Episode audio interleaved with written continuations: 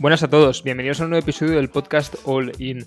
Mi nombre es Carlos Riera y junto a Javi Romera hacemos estos podcasts con el fin de contribuir a sacar lo mejor de nuestra generación. Hoy con nosotros está Yarik Meyel, él está involucrado en la industria del Venture Capital y con él hablaremos un poquito sobre su experiencia, sobre la industria en sí y para los interesados sobre cómo entra en ella. Por introducir un poco a Yannick, Yannick estuvo conmigo, coincidimos en Nauta Capital, él estuvo de analista de inversiones, yo estuve de analista de operaciones. La verdad que siempre nos quedamos a comer juntos eh, y hablábamos un poco de topics en más profundidad y creo que es una de las personas con las que tuve las mejores conversaciones, las más profundas. Eh, me ha ayudado mucho y me considero un pequeño mentor para mí, así que es un placer tenerte aquí, Yannick. Muchas gracias, Javi. Yannick, tu familia es alemana, naciste en Barcelona, has vivido en Londres y ahora has vuelto a terminar en Barcelona trabajando en Venture Capital. Para la gente que no sabe bien bien lo que es, ¿podrías explicar un poquito a, grosso modo qué es el Venture Capital?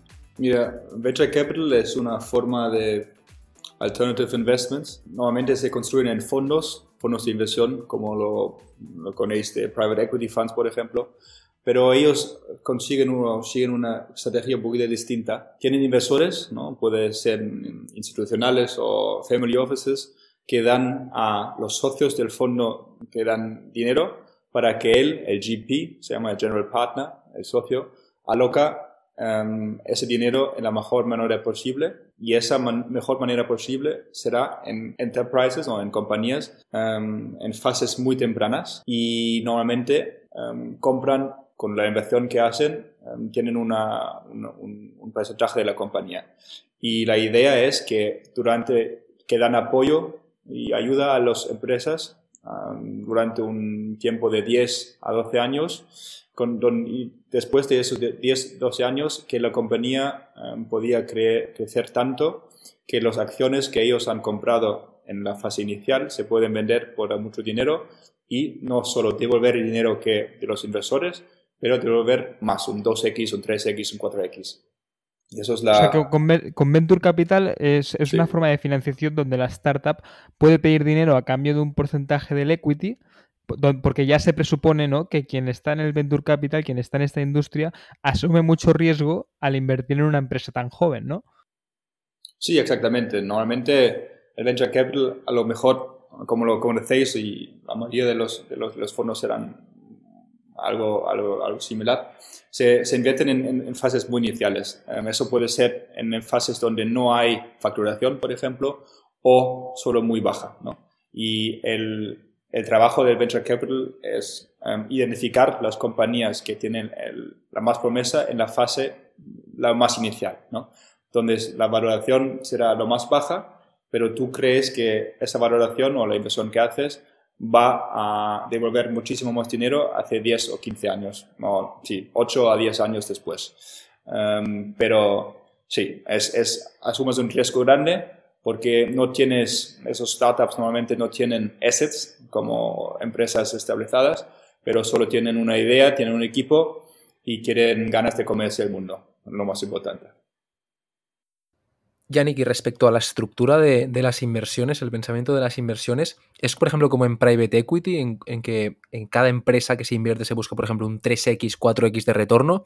¿O aquí es, más asimétrico? Por lo tanto, no sé, se buscan empresas, una empresa que te retorne todo el portfolio, luego hay muchas que fallan, etcétera. ¿Cómo es en Venture Capital la mentalidad de la inversión? Venture Capital es una industria que, que, funciona sobre el Power Law. Eso significa que hay una compañía que devuelve muchísimo dinero y muchas que no devuelven nada de dinero. Pero esa compañía es un éxito tan grande que los otros, los otros ceros van igual. ¿okay? Entonces, normalmente un portfolio de Venture Capital serán 30 a 35 compañías, depende del fondo, del tamaño del fondo pero el, el, um, la cosa que, tienen, que, que, creen es que una compañía puede ver todo el fondo, pero si lo saben eh, desde el principio, no lo sé. Uh, eso, es, eso, es el, eso es la mágica ¿no? de atrás. Para analizar um, una compañía, uh, normalmente porque estás en una fase tan inicial, uh, solo tienes... Claro, habrá unas métricas ¿no? específicas que tengáis que usar. Eh, sí, eso, métricas hay, pero aparte de las métricas, tienes que invertir en la gente, ¿no? en el equipo em, que tú crees que está capaz de crear una compañía de, que factura 100 millones de euros al año em, y tiene, la, tiene el equipo correcto para, para, para, para, para em, realizar eso. Y la segunda cosa es para un venture capital, porque crear una compañía de ese tamaño requiere, requiere un mercado que es muy grande también, ¿no? Eh, puedes tener el mejor producto, pero si el mercado es niche, no puedes crear una compañía así y así no funciona el power law de, una, de un venture capital. Y la tercera cosa es el producto. ¿no? Si el producto, un, un buen, buen analogía es, es, como, es un painkiller o es un vitamin. ¿no? Um, vitamin ayuda, pero un painkiller lo, lo quieres directamente. Y si, y, y, eso es una buena analogía para, para, para ver el producto. Y tiene que ser, para dar un impacto grande, a lo menos 10 veces mejor que la alternativa que hay en el mundo. Um, eso puede ser un otro producto o hacer una manera, hacer una cosa de completamente otra manera. Pero 10x um, de, de, de. O sea que cuando os fijáis en una startup, os fijáis principalmente en su escalabilidad, ¿no? Y, y fijándoos en el producto, si os, os, preguntáis si realmente soluciona un problema, ¿no? Si es un painkiller, como decías. Luego, mirando un poquito la industria, me fijo que hay un montón sí. de, de, de venture capitals de diferentes fondos no metidos eh, con muy buenos retornos, pero que no, pero que no llega a haber ninguno predominante. Eh, esto a diferencia de la banca de inversión, donde sí que hay uh, unos grandes jugadores, como serían uh, Goldman Sachs o JP Morgan, eh, ¿tú crees que el Venture Capital va a seguir teniendo un montón de jugadores o crees que llegará a haber algunos, algunas empresas que predominen? Yo creo que, a lo menos que estamos viendo en los Estados Unidos, puede ser que habrá un JP Morgan o un Morgan Stanley o un, o un Goldman Sachs en Venture Capital. Ahora hay Sequoia, que es muy conocido, ¿no? Que ha convertido ser del, del, del, de tener un, los fondos con, una tem, con un tiempo de 10 o 12 años a ser un evergreen fund donde no hay una expiration date. Así ya cambia el mundo um, de los entornos porque ellos creen, creen que el valor muy grande se realiza en los, en los tiempos después de los de, de 10 o 2 años. Y, y eso tiene, tenemos el, el, el primer cambio. Um, pero también hay, hay um, fondos de los Estados Unidos como Andreessen Horowitz, o conocido como A16Z, que tienen fondos con diferentes fo focos, ¿no? Hay un crypto fund, hay un early stage fund, hay un growth fund, y así pueden um, aportar los startups en diferentes fases, fases y, pero es como un, un, un, nombre, pero lo que hacen es, son, son cinco o seis cosas diferentes en diferentes eh, fases de la, de la, de la vida de una compañía. Entonces, sí que, sí que hay, habrá platform VCs, pero también siempre tendrás esos specialized um, pequeños venture capital funds. ¿eh? Y, y, y hay, habrá, en mi opinión, sitio para los dos porque simplemente la calidad de las compañías que se crecen o se crean um, es tan buena que tienes que tener um, una, una, expertise para todas las cosas y eso significa que no habrá solo un player que puede cubrir todo. Um, habrá mucho más players siempre, en mi opinión. Sí, creo que es interesante, Yannick, también comentar, ¿no? Para, para los oyentes, que en el VC los fondos, creo que lo has mencionado, ¿no? Sequoia ha hecho un fondo ahora sin fecha límite de cierre, ¿no? Estos son fondos ilíquidos en cierto modo. Eso quiere decir que no es como la bolsa que tú entras a, a The Giro o a cualquier trader, a Trade Republic, que ahora pone muchos anuncios, por ejemplo, eh, y compras acciones y luego el día siguiente las puedes vender. Aquí pones el dinero eh, y lo que pasa es que el VC, a medida que va necesitando ese dinero para hacer inversiones, te va llamando el capital. Tú te comprometes a un millón y si necesita eh, un 10% de la inversión de todos los inversores, tú vas a poner 100.000 y con esos 100.000 ellos van a poder invertir. Es una manera de maximizar ¿no? el, el, retorno, de poner el dinero solo cuando, cuando se pone a trabajar, de no tener nunca cash.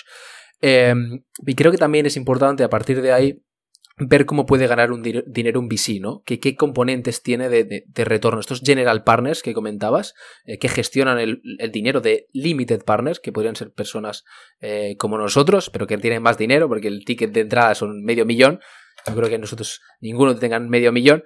Eh, pero, pero, pero, ¿cómo gana dinero el VC? ¿Cómo ganan esos GPs dinero, no? El, el tamaño de fondo normalmente hay un, un 2% de management fee y esos 2% de management fee serán para pagar salarios de los, de los trabajadores, para pagar oficinas, em, para pagar los em, abogados y, y, eso será del tamaño de fondo. Entonces, si tienes un fondo de 100 millones de euros, un 2%, un 2 de management fee significa que cada año tienen 2, millón, 2 millones de euros para pagar los costes, ¿no? Y, pero el, el, juego grande en el VC se llama el carried interest para los general partners. Eso significa que si um, superan una, un hurdle rate, eso significa um, si hacen después de los 10 años más que un, normalmente es un 2x, que eso es un 8% IRR, um, todo lo demás, un 20% de los, de los ganamientos que sean después de esos 2x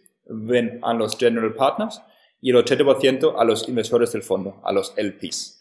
Y, y eso es el, el, fondo grande y um, ese es la, el juego que todos los GPs quieren hacer, um, conseguir lo más posible de, de, carried interest. Um, pero del día a día se paga con los, el management fee, que es un 2% del tamaño de fondo. Por poner un ejemplo práctico, no sé, para que quede que quede bastante que claro sobre el papel. A mí me gusta poner ejemplos prácticos siempre. Imaginaos, por ejemplo, un fondo de 200 millones. Em, ese fondo eh, cada año va a cobrar un 2% de management fees sobre esos 200 millones. Y esos gastos los va a tener pues, para la oficina, para pagar a los empleados, como decías. ¿no? Pero luego, si retorna más de 400 millones, que sería dos veces lo que han puesto los, los inversores, todo lo que vaya en exceso de, esos 400 millones, eh, bueno, el 20% de esto, iría también a los, a los que lo manejan. ¿no? Entonces, al final, eh, los GPs también se pueden llevar bastantes retornos y están mucho menos expuestos en, términos de riesgo a los, a los fundadores, ¿no? Em, si queréis, ahora podemos, yo diría, Carlos, si te parece, podemos hablar también de, eh, de oportunidades en el VC, ¿no? ¿Cómo te adentraste tú en el VC, Yannick? Yo, yo entré, era un camino un poquito largo y era muy estrecho. Era por diferentes partes. Mm.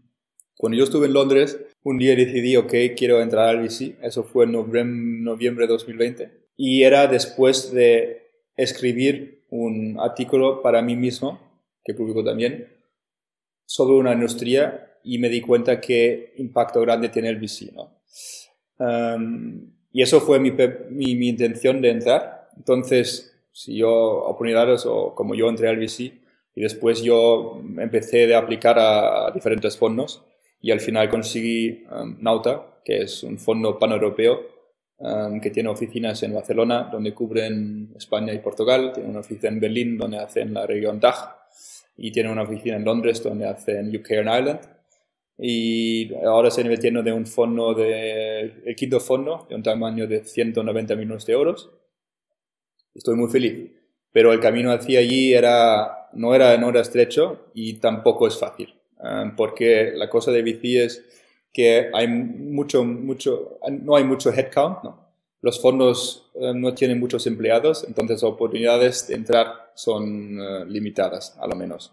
Pero sí que hay diferentes fuentes para um, informarte y para que puedas formar una, una opinión sólida si consigues una entrevista para convencer a, la persona que te hace la entrevista que sabes del mundo de VC y que eres capaz de hacer el trabajo. Claro, para que la gente, pues para que tenga una idea la gente de la importancia de VC, hay mucha gente que no podría pedirse su globo a domicilio o no podría vender sus muebles por Wallapop si no hubiese habido una industria cuando se crearon estas empresas, como la industria de Venture Capital, que apostase por ellas desde un principio, porque claro, eh, un Globo, un Oscar Pierre va al banco con seis meses desde que creó Globo y el banco no invierte en él porque no pueden asegurar que vaya a crear este cash flow para devolver el préstamo. Y, aquí es, o sea, repito, es, que es muy importante el Venture Capital, o, tiene un rol muy, clave, ¿no? Ah, sí, estoy completamente de acuerdo. los, los, el impacto ah, lo puedes ver en los Estados Unidos todavía más donde ahora los, los, los en, julio de 2019 los cinco compañías más valoradas eran Microsoft, Amazon, Google, Facebook, y una que me estoy olvidando puede ser Apple, todos eran eh, financiados por VC. ¿no? Y ahora vemos, a lo menos en Europa, que eso puede pasar también. Hay una compañía que se llama Adyen, es un payment, un service provider, um, que ahora tiene un market cap de 70 billones de euros Hay una compañía que se llama UiPath de Romania, que es, está en el lado de automatización de robotics, y ellos también, ¿no? Entonces, por ejemplo, no sé si conocéis Revolut, un neobanco del UK, también. Um, y a lo menos en España tenemos los, los, los, los ejemplos que ya has, ya te he escrito, Globo, Cabify, Wallapop, Wallbox. Um, esos son, son, son compañías financiadas por VC y es, en, si en mi opinión es una parte fundamental para la economía, a lo menos a la nueva economía y nuevos modelos de negocio que una economía, necesite para mantener competitivo um, vis-a-vis sus otros países, ¿no? Sí, esto la verdad que es súper importante lo que dices, pero em, siendo de business, ¿no? Creo que también nosotros tres tenemos background en business, ¿no? Creo personalmente, ¿no? Que el VC es la intersección entre business y tecnología, en cierto modo, ¿no? Em, y que muchos proyectos, obviamente, como describes, ¿no? Robotics, hablabas de robotics, hablabas de, de Wallapop, de Globo, etcétera, todos tienen una base de algoritmos, tienen una base tecnológica de, data science o de cualquier, em, cualquier aplicación técnica, ¿no? Em, la pregunta es, ¿cuánto entiende de tecnología un non-tech? ¿Es importante realmente conocer esa tecnología? ¿Nos podemos fiar, por ejemplo, de lo que dicen los clientes de, ese producto o de, esa plataforma en concreto? Por ejemplo, si los, si los eh, riders de Globo están contentos porque siempre tienen que andar dos minutos para recoger el pedido, quiere decir que el algoritmo puede funcionar bien. ¿Nos podemos fiar de esas opiniones o hay que analizar también la tecnología como un VC? Eso es, buena pregunta. Y al final, el mercado decide tu, si tu um, solución está válida o no. Tú VC no lo haces, ¿no? Puedes tener, ser convencido que la, tecnología, que si sabes mucho de la tecnología, que funciona, funciona mucho, muy bien, pero al final el mercado dice no está adecuado para nuestra, nuestro problema. Entonces, no creo a lo menos para la mayoría de los VCs, que sea indispensable de entender al último eh, porcentaje cómo funciona la, tecnología atrás. Si, por ejemplo, AI, como has comentado, o robotics, porque los, que, tú inviertes como VC es en, la, en el equipo, eh, estás invirtiendo en, en, gente, ¿sabes? En gente que quiere comerse el mundo pero el mundo decide si, la, si, si, vale la pena o no. Entonces, yo creo, sinceramente, si tú puedes formarte una opinión holística donde sabes los diferentes players en ese mercado, las diferentes generaciones, los diferentes verticals de esa tecnología y puedes tener una, una, una, una opinión holística, es suficiente si lo añadides o complementas con um, que dicen los clientes, ¿no? Porque al final el que paga, que paga para el producto es el cliente y ellos lo usan día a día y si ellos lo valoran, eso, eso, es lo más importante, ¿no? No creo que, como me repito, pero no creo que como VC, como inversor, lo tienes que tener hasta el último, al último porcentaje,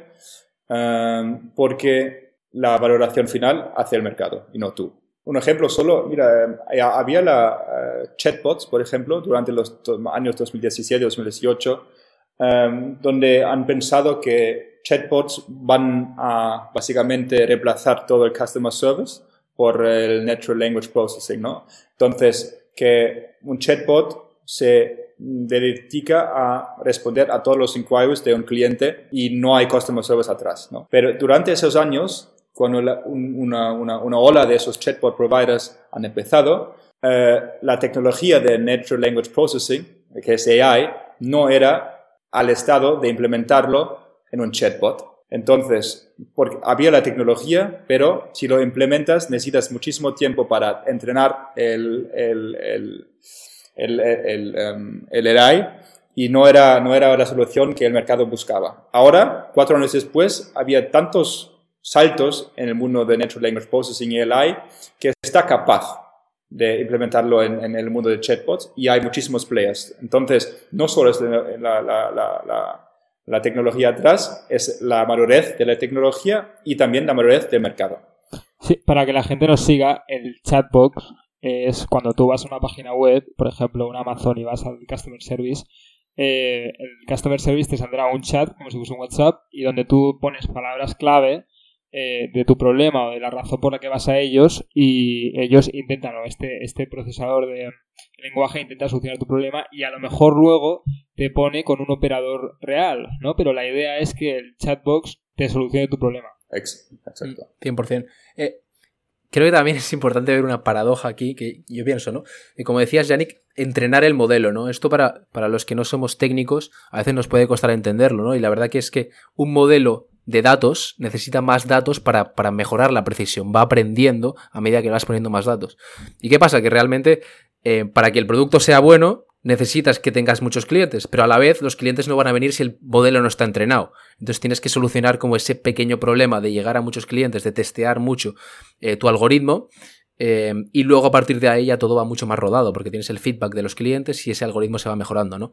Entonces, yo creo que ahí también residen muchas dificultades del venture capital eh, y de, los emprendedores y por eso hay muchas que, acaban cayendo en fases muy, muy tempranas. ¿no?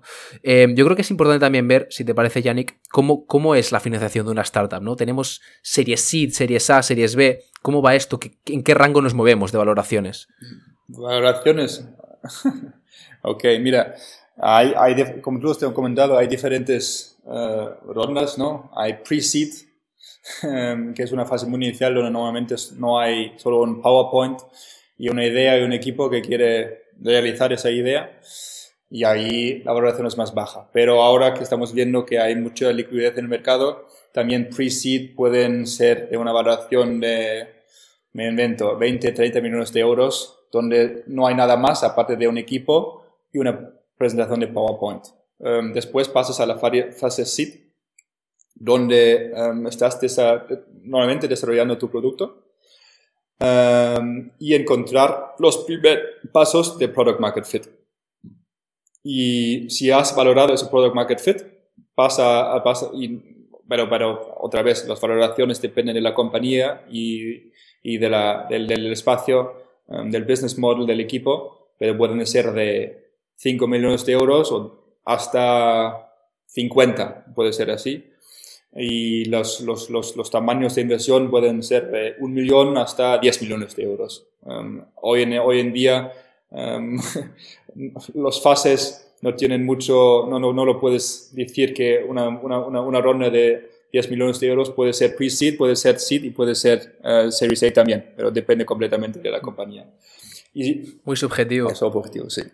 Um, y si has empeorado el product market fit, product market fit, normalmente vas a una, una fase de, um, de, de, de, Series A um, y después ya es escalar. Series B, Series C solo es para escalar, para hacer expansión del, del producto, del equipo, de la compañía, hasta y los, los últimos pasos son solo expansión, pero los fases iniciales, esos son donde um, se desarrolla el producto, se encuentra, se, se encuentra el product market fit, y cuando, una vez que se ha encontrado el product market fit es expansión y escalabilidad completamente. Chicos, ¿qué os parece si pasamos ya un poco a, resolver las dudas ¿no? que pueda tener la gente para entrar en este mundo?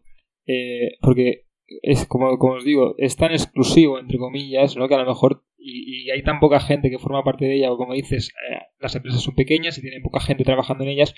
¿Qué son las características que un candidato eh, ideal tiene que tener, aparte de entender bien el mundo del VC?